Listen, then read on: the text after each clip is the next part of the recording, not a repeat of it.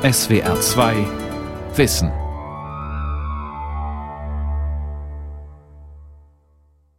Mit der SWR 2 Aula und dem Thema Der Glaube auf den Spuren eines Phänomens am Mikrofon Ralf Kaspari. Heute geht es in der Aula um den zweiten Teil über das Phänomen des Glaubens. Wir wollen es vermessen, das heißt wissenschaftlich durch und beleuchten es geht um Fragen wie, was sagt die Psychologie zu den Formen und Wirkungen des Glaubens? Was sagt die Hirnforschung? Denn eins ist klar, die Wissenschaften haben sich schon immer für religiöse Dinge interessiert, gerade weil die ganz woanders angesiedelt sind. Ich habe darüber gesprochen mit dem Wissenschaftsjournalisten Ulrich Schnabel. Er hat ein umfangreiches Buch zum Thema geschrieben, Titel Die Vermessung des Glaubens. Meine erste Frage war, warum der Glaube für die Menschheitsgeschichte so eine große Rolle gespielt hat. Ich glaube, dass, ähm, dass die Religion oder sagen wir mal religiöse Systeme immer einen sehr wichtigen äh, Beitrag geliefert haben, eine ganz wichtige Rolle gespielt haben, weil sie sozusagen den Kit für die Gemeinschaft geliefert haben. Aha. Also so die gemeinsamen Glaubensvorstellungen, die dann auch dazu geführt haben, gemeinsame Rituale zu entwickeln. Und das ist natürlich etwas, was für so eine Gemeinschaft ganz wichtig ist, weil es Dinge gibt, die dann sozusagen die Gemeinschaft zusammenhalten, die dann in, in so einzelnen äh, Ritualen oder in so Momenten von gemeinsamen Feiern eine, eine Bindung schaffen, die auch dann hält, wenn, wenn die Zeiten mal schwieriger werden und die auch sozusagen diese äh, häufig egoistischen Tendenzen ausbalancieren und eher ein, so auf Kooperation gepolt sind. Und das sind ja Fähigkeiten, da sind sich äh, die Anthropologen heute einig, die enorm wichtig für den Aufstieg der Menschheit waren und die uns auch vom Tier unterscheiden. Also so dieses Zusammenhalten können, zu wissen, man kann sich auf die anderen verlassen, auch dann, wenn man selbst vielleicht krank wird, nicht mehr an der Jagd teilnehmen kann, also dass man nicht von den anderen zurückgelassen wird, sondern dass man von denen versorgt wird und dass man sozusagen mit sich in, in Teil einer Gemeinschaft ist, das ist etwas, was enorm wichtig für die Menschheit ist und da hat die Religion einen ganz großen Anteil. Jetzt verstehe ich aber auch, warum das Thema überhaupt nochmal aktuell ist, denn wir haben ja. aus meiner Sicht, Herr Schnabel, in der Neurowissenschaft, in der Psychologie eine Hinwendung zum Social Brain, also zum ja. sozialen Gehirn Richtig. des Menschen. Ja.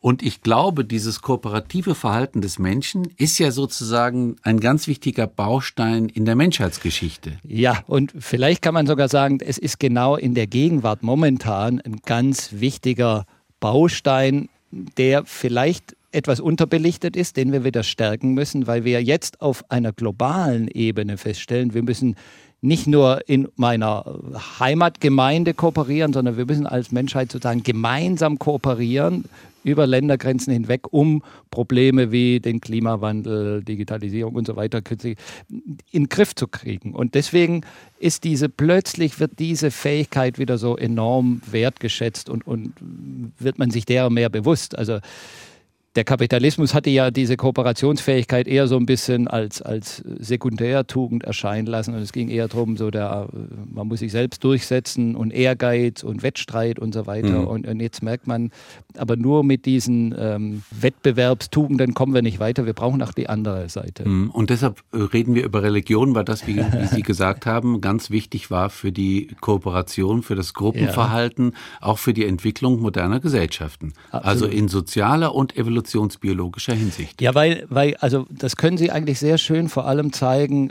an der Entwicklung der Sesshaftigkeit, als ja. die frühen Jäger- und Sammlergemeinschaften sesshaft wurden. Und da gab es natürlich plötzlich viel zu regeln. Sie mussten Eigentumsverhältnisse regeln, Besitztum. Sie mussten auch in größeren Gemeinschaften die Organisation, das Zusammenarbeiten regeln. Und da brauchten sie Gesetze, die für alle gültig sind. Und die waren ja, die gab es ja vorher nicht. Die mussten ja sozusagen jetzt entstehen, quasi vom Himmel fallen. Und sie haben natürlich um solchen Gesetzen eine große Durchschlagskraft zu geben, ist es gut, wenn man die sozusagen göttlich aufhängt. Also wenn das nicht einfach nur, wir haben uns da mal überlegt, wir geben uns diese und jene Regelung, so ein Gesetz, da haben Sie als Einzelner immer wieder das Gefühl, na ja, das kann ich auch mal ignorieren. Aber wenn Sie Gesetze haben, die sozusagen von der Religion vorgegeben sind, die also mit Ihrem religiösen Weltbild verknüpft sind, dann haben die natürlich eine sehr, sehr viel stärkere Macht und Durchsetzungsfähigkeit. Und deshalb erleben wir bei der ersten Sesshaftwerdung der Menschheit erleben wir den Aufstieg von solchen religiösen Systemen, die jetzt nicht mehr vorher schamanistisch waren, wie bei den Jägern und Sammlern, sondern wo es plötzlich so Gottesvorstellungen mhm. gab, also bei den alten Ägyptern zum Beispiel, mhm. ja, also sozusagen, wo das Gesetz an einem Punkt aufgehängt ist, den man nicht mehr sozusagen nicht mehr ändern kann oder nicht mehr selbst im Griff hat. Ja, so viel nochmal zur sozialen und evolutionären Rolle der Religion. Wir reden über Ihr Buch Die Vermessung des Glaubens. Sie haben am Anfang im ersten Teil gesagt, es geht Ihnen eher um die Zusammenführung von Wissenschaft und Religion. Wir müssen dazu sagen, Sie versuchen religiöse Phänomene, religiöses Erleben mit naturwissenschaftlichen Dingen nochmal zu beleuchten. Mhm. Und Sie hatten im ersten Teil gesagt, da waren wir bei der Frage, sind Gläubige die besseren Menschen? da führten Sie mehrere psychologische Experimente ins Feld. Können Sie ein, zwei Mal beschreiben, damit ja. wir eine Vorstellung haben, ja. wie das ablief? Also das vielleicht bekannteste Experiment der Religionspsychologie ist das gute Samariter-Experiment. Das wurde in den 70er Jahren an der Uni Princeton durchgeführt. Und zwar ähm, haben die Psychologen äh, Theologiestudenten rekrutiert, 40 äh, Theologiestudenten. Und die mussten zunächst einen Fragebogen ausfüllen über ihre religiösen Überzeugungen und wie, wie sehr sie sich selbst als religiös einschätzen. Und dann wurde ihnen gesagt, jetzt wollen wir noch einen freien Vortrag von ihnen über ihre äh, Überzeugungen. Und dazu müssen sie aber in ein anderes Gebäude gegen, äh, gehen. Und äh, der, der wartet schon auf sie, wir sind spät dran, bitte beeilen Sie sich. Und dann mussten die also einzeln über ja. einen Hof gehen in das andere Gebäude. Und auf diesem Hof lag ein zusammengekrümmter Mann, der offensichtlich gerade eine Hustenattacke erlitten hatte und gerade so zusammengebrochen war und da so kauerte. Und in dem Moment fand das eigentliche Experiment statt, denn die äh, Psychologen wollten wissen, wer von diesen Theologiestudenten bleibt jetzt stehen, quasi als guter Samariter, und bietet diesem vermeintlichen Opfer seine Hilfe an. Und äh, das Verblüffende war, dass ähm, längst nicht jeder der Theologiestudenten, sondern nur eine Minderheit überhaupt stehen blieb und sozusagen dem gefragt hat, wie geht es ihm. Und die Psychologen haben sich sogar noch was ganz Perfides einfallen lassen. Die haben also einen Teil der Theologiestudenten haben sie aufgegeben, Sie sollten in dem anderen Gebäude über die Sa äh, Parabel des guten Samariters reden. und und äh, tatsächlich war es dann so, dass also manche der Seminaristen, die äh, jetzt über die äh, Geschichte vom guten Samariter reden wollten, dass das Opfer fast über den Haufen gerannt haben, weil sie so eilig hatten, darüber zu kommen. Und dieses Experiment zeigte sehr deutlich, dass religiöse Überzeugung alleine noch relativ wenig Einfluss darauf hat, wie sie handeln. Also die Psychologen haben, wie Psychologen das so tun, die haben das dann unter verschiedenen ähm, Variablen variiert und haben festgestellt, je mehr Zeit die einzelnen Studenten hatten, mhm. umso hilfsbereiter wurden sie. Also wenn man die mhm. unter großen Zeitdruck gesetzt mhm. hat und gesagt hat, hier müsst schnell rüber und so, also je höher der Zeitdruck, umso weniger äh, groß war die Hilfsbereitschaft und je mehr äh, Geduld und Ruhe die hatten, umso eher kam auch die gute Seite wieder raus. Finde ich ein schönes, ähm, schönes ja. Ergebnis, das zeigt, also Hektik ist äh, jeglicher Art von, von Nächstenliebe ja. und Toleranz eher abträglich. Wer religiös ist, braucht Muße und Kontemplation Richtig, eher. Genau, ja. Ne? Und da die, entfaltet sich das. Und, und die Religionen sind ja eigentlich große Muße- und Kontemplationsgeber. Also der, der Sonntag, der freie Tag in der Woche ist Weihnachten, ja natürlich. Weihnachten. Die bauen immer wieder solche solche Momente des Innenhaltens ein. Also insofern, Religion braucht Muse, aber Religion gibt auch Muse. Äh, das Experiment, was Sie jetzt beschrieben haben, also ich kriege das nicht so ganz hin mit der Frage, ob religiöse Menschen die besseren sind, weil wie gesagt, es geht ja doch eher um Muße, um, um ja, Zeitdruck okay. und Nicht-Zeitdruck, ja. oder? Ja, ja also, also, das war, das, naja, die haben äh, schon anhand des Fragebogens ja. erhoben, als wie religiös schätzen sich die Seminaristen selbst ein. Also da gab es durchaus Unterschiede zwischen Menschen, die sich selbst als ganz stark religiös beschrieben haben und andere, die sich eher als weniger religiös beschrieben haben. Und natürlich wollten die Psychologen wissen, hat diese Selbsteinschätzung einen Einfluss? Also sind die stark religiösen, sind die hilfsbereiter als die anderen? Und das sind sie nicht. Und das sind sie nicht, ja. Also diese Selbsteinschätzung war jetzt kein Hinweis darauf. So. Und es gibt also andere Experimente, nur eins ganz kurz. Eine angebliche, äh, eine Frau, also Mitarbeiterin, eine Psychologen, äh, rief Telefonnummern an und sagte, sie hätte eine Autopanne Und sie hätte jetzt aber leider äh, kein Geld mehr für noch einen Telefonanruf. Sie habe sich jetzt leider verwählt, ob man sie mit einer Autowerkstatt verbinden könnte. Also es war sozusagen so ein fingierter Anruf. Und die hat dann zum Beispiel Geistliche angerufen und hat geguckt, helfen die Geistlichen eher als normale Menschen. Ja, und mhm. Ergebnis, die Geistlichen haben, hatten genauso wenig Zeit und Hilfsbereitschaft wie alle anderen mhm. auch. Also da gab es eine ganze Reihe von, von Experimenten, in der immer wieder geguckt wurde, sind Menschen, die sozusagen äh, formal religiös sind, so wie Geistliche oder Pfarrer und so weiter, sind die hilfsbereiter, verhalten die sich anders als andere und das Ergebnis war eben immer wieder, äh, da gibt es wenig Unterschiede. Das ist sozusagen ein Element in Ihrem Buch, ja. also ganz viele psychologische Versuche, Experimente mit, mit religiösen Menschen oder mit nicht religiösen Menschen. Ein weiteres Element sind dann in diesem Rahmen die ganzen neurowissenschaftlichen ähm, Experimente. Also es gibt ja ein ganz großes Interesse vieler Neurowissenschaftler an religiösen Phänomenen. Richtig, ja.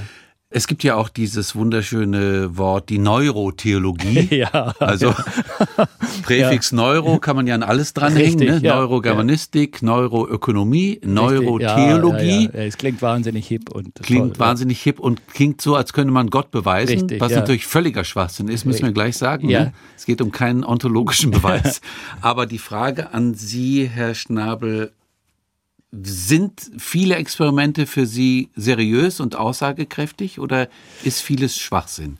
Also die Experimente selbst sind meistens schon seriös, der Schwachsinn beginnt häufig dann, wenn das interpretiert wird und wenn es sozusagen verkauft wird. Ja, also mhm. Wissenschaftler müssen sich ja heute auch präsentieren und wenn dann noch irgendwie die Pressestelle der Uni mit ins Spiel kommt, ähm, dann wird aus einem interessanten Experiment dann plötzlich sowas wie wir haben das Gottesmodul im Gehirn entdeckt oder so etwas. Ja.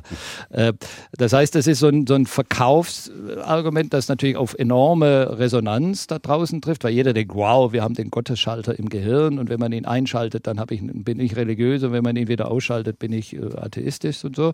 Und wenn man sich das dann näher anguckt, dann sind das oft nicht uninteressante Dinge, die aber natürlich überhaupt nicht diesen, diese, dieser Behauptung standhalten.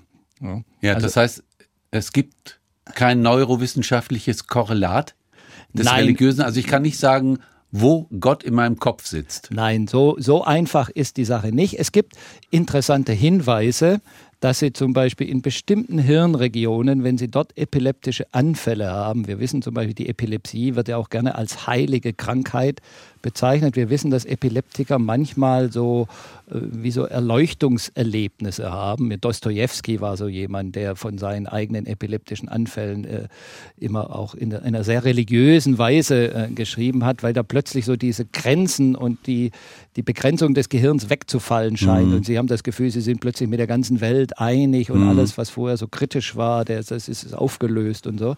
Und da hat man gesehen, dass es bestimmte Bereiche gibt im Schläfenlappen, wenn man dort so, so ein Mikrokrampf induziert, dann kann man solche Gefühle auslösen. Also man kann da so diese, diese äh, religiösen Erlebnisse zum Teil stimulieren, geht nicht bei jedem, äh, aber da gibt es durchaus Bereiche, die sagen wir mal sensibel sind für solche äh, Dinge. Aber damit haben sie natürlich das Phänomen Religion an sich überhaupt nicht erklärt, denn äh, gleichzeitig ist es auch so, um überhaupt so ein Erlebnis dann in einem religiösen Kontext interpretieren zu können, brauchen sie ja erstmal diesen Kontext. Also wenn sie von von Jesus und Gott und so überhaupt nichts wissen, dann kommen sie auch nicht auf die Idee, ihren epileptischen Anfall mit, mit, mit Jesus oder mit so ja. also in Verbindung Aber zu bringen. Aber ich weiß praktisch, dass ich auch für religiöses Erleben natürlich eine materielle, neuronale Richtig. Basis brauche. Richtig. So, ohne so, das genau. läuft nichts. Genau. So, und nun ist die Frage, wie interpretieren Sie das? Ja. Die einen sagen dann, na seht ihr, wir haben es entzaubert. Wir sagen, wir wissen jetzt, das ist nichts anderes als ein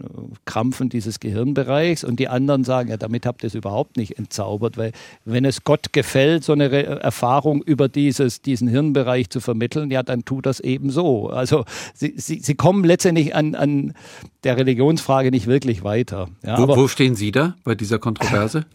Also ich finde interessant, was uns diese äh, Experimente über das Gehirn verraten, denn ähm, sie machen uns klar, wie groß der Einfluss unserer geistigen Vorstellungswelt auf das ist, was wir erleben, um es mal so zu sagen. Also es gibt dieses berühmte Experiment von einem kanadischen Forscher, äh, Michael Persinger, der äh, seinen Versuchspersonen einen Motorradhelm aufgesetzt hat mit Magnetspulen und da bestimmte hm. Magnetfelder eingespielt hat. Und dann haben diese Versuchspersonen unter dem Einfluss dieser Magnetfelder zum Teil religiöse Erfahrungen gemacht. Die hatten also plötzlich das Gefühl, ein Engel steht neben ihnen. Manche sind allerdings auch aus der Kabine geflohen, haben gesagt, ich bin dem Teufel begegnet. Und äh, das hat, hat, also wahnsinnig viel Aufsehen yeah. erregt, weil man dachte, hoppla, jetzt kann man mit einem Magnetfeld sozusagen religiöse Erfahrungen an und abschalten. Und dann gab es schwedische Forscher, die haben das Experiment nachgemacht. Und dazu muss man wissen, dieses Experiment fand in einem äh, schallisolierten Raum statt, in dem die Personen auch im Dunkeln saßen. Die hatten also keinerlei äußere ähm, keinen äußeren Input mehr. Die haben nichts gehört, die haben nichts gesehen, äh, die waren komplett isoliert und saßen da jetzt also im Dunkeln mit diesem Motorradhelm auf. Und diese schwedischen Forscher, die haben genau dasselbe Experiment gemacht. Die haben nur äh, einen kleinen Trick gemacht, die haben das Magnetfeld gar nicht eingeschaltet. Fies. Fies. Und was passierte? Trotzdem haben die Leute religiöse Erfahrungen. Aber kam aus der Kabine, haben gesagt, also ich habe jetzt hier wahnsinnig was erlebt. Und das zeigt eben, ähm, dass das Gehirn die tollsten Dinge tun kann, wenn es mal sozusagen mal, mal freigelassen wird, ja, und wenn es nicht von außen ständig so mit, mit Eindrücken äh, zugeballert wird, sondern wenn es wirklich mal so Freiheit hat und, und seine, äh, seine Kapazität da schweifen lassen kann. Und äh, da entstehen, also äh, kann man die tollsten Dinge erfahren. Und das, das heißt, das Gehirn kreiert einen Teil der Realität, den wir erleben, kreiert das Gehirn selbst. Und mhm. das finde ich ist eine ganz interessante ähm, Beobachtung. Klammer auf, es ist sehr schön, wie Sie im Buch beschreiben, Persinger, das Experiment, der hat ja in so einem ollen Keller das Ganze ja, gemacht. Ja, ne, ja, ich, also, ja, also ich, er schien mir nicht so, er schien mir etwas auf tönernen Füßchen Ja, zu stehen. also ich muss gestehen, ich war ja dort und habe ihn besucht und äh, wir haben uns da irgendwie, es war eine ganz gruselige Szene, wir haben uns an einem Samstagnachmittag getroffen und ich habe mich schon gewundert, Samstagnachmittag an der Uni und die, also Riesengebäude, es war völlig leer, alles war stockdunkel und ich stand da unten im Erdgeschoss und dann kam Herr Persinger aus dem Dunkeln ange. also ich fühlte mich ein bisschen wie ein Dracula-Schloss und dann gehen wir also in seinen Kellerraum da unten und dann e-, erst an den Rattenkäfigen vorbei. Ja, an, ja, ja, an denen er das zuerst ausprobiert hatte und dann war also da dieser Raum und es war auch alles nicht mehr so das neueste Equipment. Das sah alles schon so ein bisschen abgewetzt aus, also Mobiliar wie vom Sperrmüll und so. Und ich habe dann dankend darauf verzichtet, diesen Versuch nachzumachen, weil ich dachte, also du sitzt hier unten alleine mit da diesem kriegt man Visionen Typen, ohne ja, da alles. kriegt man ja. absolut die Vision. Ja, ja. ja. Interessant. Ähm, was meinen Sie, Herr Schnabel? Wie viele tibetische Mönche lagen schon in der Röhre des Hirnforschers? Ja, interessant. Also eine ganze Menge, eine ganze Menge, obwohl das ist ja eine sehr beliebte ähm, Forschungsrichtung. Ja, aber ne? beim Meditieren dem Gehirn zu Absolut. Schauen. Aber wenn Sie dann näher hinschauen, dann stellen Sie fest, häufig sind es immer dieselben Mönche. Also es gibt so ein paar Parademönche, zum Beispiel Mathieu Ricard ist ein äh, Mönch, der eigentlich Franzose ist, der selbst mal Biochemie studiert hat, der also ein großes Verständnis für die Wissenschaft hat und dann nach Tibet ging und dort äh, zum Mönch wurde. Und der ist einer der, der häufigsten Probanden in diesen Studios, weil viele Mönche, muss man auch sagen, die finden das äh, ja, die haben da nicht so viel Verständnis. Die finden das ein bisschen affig oder auch ein bisschen merkwürdig, was die Westler da immer meinen, erforschen zu müssen. Also da machen nicht wirklich viele mit. So, ähm, aber es gibt schon einige, die das machen. Ja, ja. Also, Und was weiß man über das Gehirn im meditativen, im meditativen Zustand? Ja, man stellt schon fest, dass das Gehirn da in andere Zustände gibt. Also man stellt schon eine Veränderung fest. Also Meditation ist, um, um dieses äh, beliebte Wort zu benutzen, ist mehr als nur rumsitzen und nichts tun. Ja, da passiert schon was im Gehirn. Mhm. Ja? Ähm, sie stellen zum Beispiel fest, dass sie plötzlich ähm, Hirnfrequenzen, die ähm, harmonisieren sich, die kommen sozusagen, also es findet so eine Vereinheitlichung statt. Also sie merken, da, da bildet das Gehirn so eine Art Fokus aus. Also es ist nicht mehr so, so äh, durcheinander chaotisch, sondern es wird irgendwie die Klarheit, die man meint beim Meditieren zu spüren, die, die sehen sie auch so ein bisschen an den Gehirnwellen. Sie sehen, dass bestimmte Areale aktiver werden als die anderen. Also Aber das ist doch genau innere Sammlung, oder? Das Was ist, Sie jetzt sagen, Fokussierung des Gehirns. Richtig, richtig. Und äh, aber Sie können das sozusagen erst dann zuordnen, wenn Sie auch die Selbstauskunft des Meditierenden haben. Also Sie, Sie, können an den Hirnfrequenzen selbst noch nicht unbedingt ablesen, wie geht es dem jetzt, ja? sondern da muss dann die, dessen Selbstauskunft dazukommen, dass der sagt, also ich spüre jetzt hier so eine innere Sammlung und so weiter. Oder was ja auch häufig erforscht wird, ist diese Mitgefühlsmeditation, die es bei den Tibetern gibt. Und da sieht man tatsächlich, dass da Bereiche aktiv werden, die auch in anderen Zusammenhang, die man aus anderen Zusammenhängen kennt, dass die sowas für wie Empathie und, und Mitgefühl kodieren. Hat eigentlich Herr Schnabel jede Religion diese meditativen Aspekte? Ich würde sagen, ja, ja ne? auch, auch, wenn es natürlich unterschiedliche Arten von Meditation gibt. Aber natürlich hat auch das Christentum so meditative Praktiken, Pilgern zum Beispiel, mhm. beten, singen. Also Sie können äh, im Prinzip sagen, Meditation ist eigentlich jeder Vorgang, der äh, auf Wiederholung setzt, wo sie eine bestimmte Tätigkeit immer wieder im selben Rhythmus machen, sodass das Gehirn auf eine Weise frei wird, dass sie also nicht mehr drüber nachdenken müssen, wie mache ich das jetzt genau, sondern sie wissen, wie sie es tun und dann äh, sozusagen ist das Gehirn frei für andere Dinge. Das ist das Prinzip der Meditation. Okay, wir sind beim Thema Neurowissenschaft. Was äh, die Neurowissenschaft interessiert am religiösen Empfinden, am Erleben. Die Religion ist ja voller, ich sage mal, wundersamer Erlebnisse und Erfahrungen. Ne? Also es geht Absolut, Spontanheilung, Vision, ja, ja, ja. Nahtoderfahrung, Wiederauferstehung etc. etc. Was waren für Sie wirklich bahnbrechende Experimente in diesem Kontext?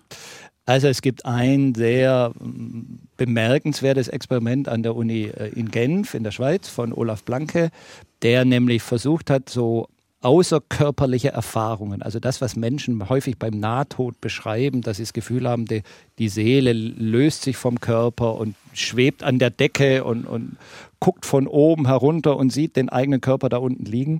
Solche Erlebnisse hat er versucht im Labor künstlich zu induzieren. Das, und klingt das, abenteuerlich. Das klingt oder? ziemlich abenteuerlich, ja, und das geht zu einem gewissen Teil, ist nicht so ganz leicht. Ich habe es auch mal selbst probiert. Ich war bei Olaf Blanke und es, also es funktioniert nicht so einfach auf Knopfdruck, aber es gibt durchaus da Hinweise, dass man sowas induzieren kann und das zeigt eben letztendlich nicht so sehr jetzt, dass da eine Seele existiert, die sich tatsächlich, die, die, die man da jetzt plötzlich aus dem Körper rauszieht, sondern dass unser Gehirn enorme Fähigkeiten hat und dass unser Gehirn normalerweise immer versucht, unsere ganzen Erfahrungen zu einem wohlgeformten Ganzen zusammenzubinden. Ja? Also mhm. ich sitze hier und ich sehe das und äh, also das Gehirn ist da permanent damit beschäftigt, die Welt quasi zusammenzuhalten. Und wenn man jetzt an den richtigen Stellen eingreift, dann fällt das manchmal so ein bisschen auseinander. Und dann fällt zum Beispiel das Gefühl, hier mit diesem Körper so eng verbunden zu sein,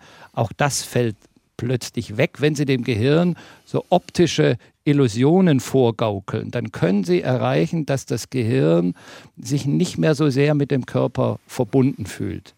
Das klingt jetzt ziemlich abenteuerlich, aber äh, es gibt einen Versuch, wo man das immer einfach erklären kann, und das ist das sogenannte Gummihand-Experiment, ähm, in dem Sie nämlich eine Gummihand bekommen. Sie strecken Ihre eine Hand, strecken Sie unter so einen Tisch und oben drüber auf, also der, sie sehen ihre eigene Hand nicht und da kommt da so ein Tuch drüber und aus dem Tuch heraus ragt dann eine Gummihand und das sieht aber beim Draufschauen genauso aus, als läge da ihre eigene Hand. So, und nun passiert folgendes, nun wird, äh, kommt eine Assistentin und streicht ihn mit so einem kleinen Pinsel über die einzelnen Finger und streicht gleichzeitig über die Finger der Gummihand. Was Sie sehen, ist das Streichen an der Gummihand, weil Sie nur diese Hand sehen. Was sie spüren, ist aber das Streichen an ihren eigenen Fingern. Und plötzlich fang, fängt ihr Gehirn an, diese Gummihand als Teil ihres eigenen Körpers so ein bisschen zu sehen. So, und dann holt er plötzlich einen Hammer raus ja, und haut, und haut auf. die Gummihand. Au. Und sie bekommt einen wahnsinnigen Schreck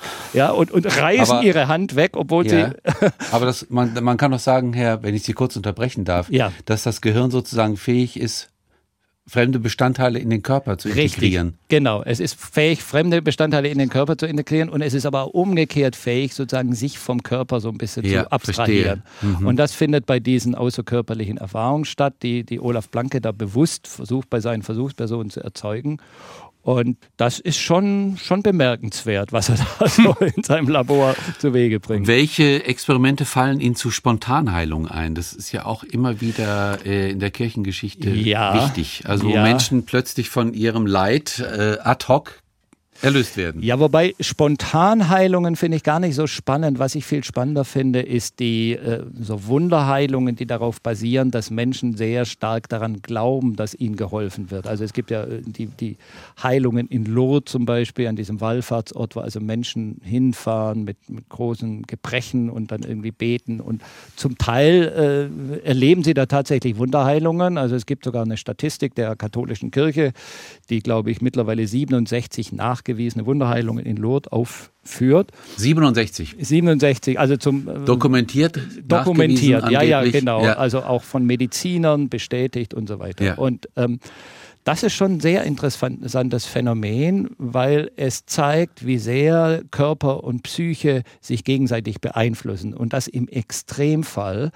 eine starke psychische Ausrichtung, eine starke Erwartungshaltung auch tatsächlich körperliche Vorgänge in Gang setzen kann. Und mittlerweile ist das von der Medizin sogar auch regelrecht untersucht in dem, äh, was wir heute Placebo-Effekt nennen. Ich wollte gerade sagen, und man ja. könnte auch sagen, der Glauben macht stark. Richtig, also es ist ja auch interessant, wenn Sie in der Bibel nachlesen, die Geschichten, in denen Jesus Kranke geheilt hat, dann sagt er immer nach der Heilung, er sagt nicht, ich habe dir geholfen oder Gott hat dir geholfen. Er sagt immer, dein Glaube hat dir geholfen. Finde ich eine sehr interessante Passage, weil er, man könnte fast meinen, der habe um diesen Effekt der, der Einstellung, der Erwartung gewusst. Also, dass eine sehr starke psychische Ausrichtung auch tatsächlich dazu führen kann, dass über die Gedanken die Hirnchemie in Gang kommt. Also wenn Sie irgendwie zu einem, Sie haben Rückenleiden, Sie gehen zu einem Arzt, Sie wissen, der hat mir schon mehrfach geholfen. Schon alleine der Gang ins Wartezimmer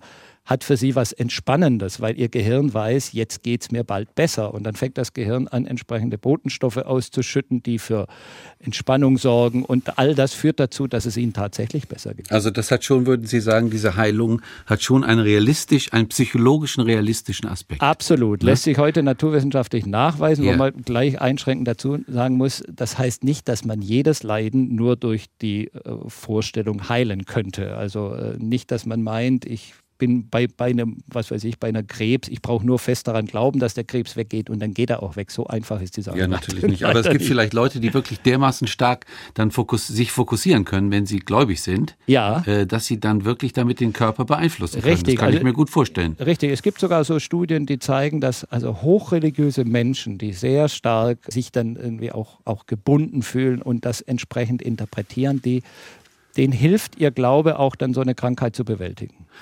Herr Schnabel, wir können leider nicht mehr, weil wir schon fast am Ende sind, über den religiösen Fundamentalismus sprechen. Aber ich denke, das müssen wir auch nicht immer. Also Nein. man muss nicht immer, wenn man über Religion spricht, über diese Schattenseite. Richtig, ne? also so.